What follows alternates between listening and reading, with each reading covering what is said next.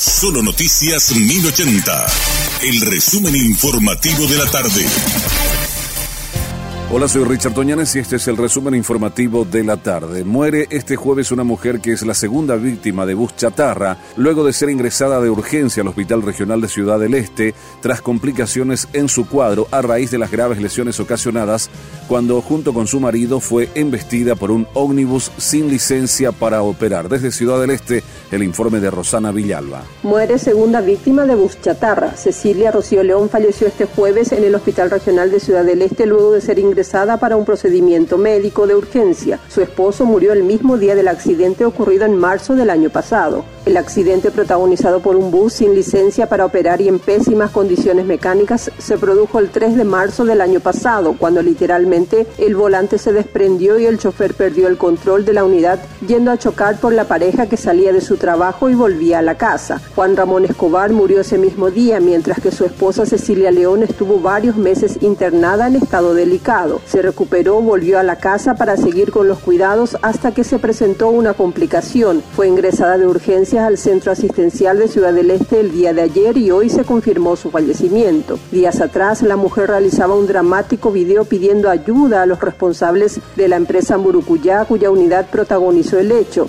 ya que se habían desentendido del problema y se negaron a prestarle ayuda. La mujer deja tres niños menores huérfanos. Por aumento de casos de chikungunya, en Luque realizan minga ambiental a fin de destruir criaderos de mosquitos. El informe de Freddy Valenzuela. Según los datos estadísticos de la municipalidad de Luque, la mayor parte de los casos positivos de chikungunya en el municipio provienen del barrio Laurelpe. Ante esta realidad, en la mañana de hoy se realizaron mingas ambientales en la zona donde brigadas compuestas por funcionarios de la municipalidad, la Secretaría de Emergencia Nacional, CENEPA, policías y militares estuvieron visitando los hogares de los vecinos a fin de destruir criaderos y de generar una mayor conciencia. Según la directora de gestión ambiental de la municipalidad de Luque, es imperioso que los ciudadanos realicen la verificación de los criaderos en sus propios varios hogares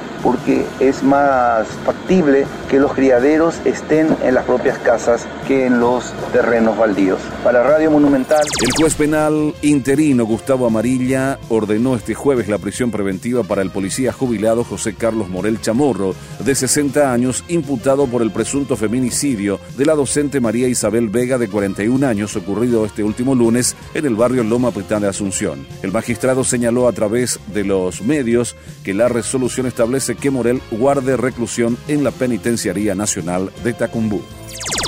Gerardo Stadecker, condenado por el feminicidio de su esposa Sabrina Breuer, ya fue dado de alta este martes por lo que deberá regresar a la cárcel para cumplir su condena. El mismo ya fue dado de alta el 31 de enero, informó el sanatorio privado en el que estaba internado desde mediados de su juicio, luego de haberse descompensado en tribunales. Stadecker debe ser trasladado hasta un establecimiento penitenciario para que cumpla su condena de 28 años de cárcel. Funcionarios de registros públicos anuncian huelga. La escribana Marta Narvaja manifestó que la situación en la Dirección General de Registros Públicos sigue siendo caótica debido a las múltiples dificultades que existen para realizar trámites. La misma sostuvo que con la huelga anunciada por los funcionarios de esa institución se irán al mazo porque a diario se retrasan 4.000 expedientes, por lo que la medida de fuerza empeorará la situación de por sí ya caótica.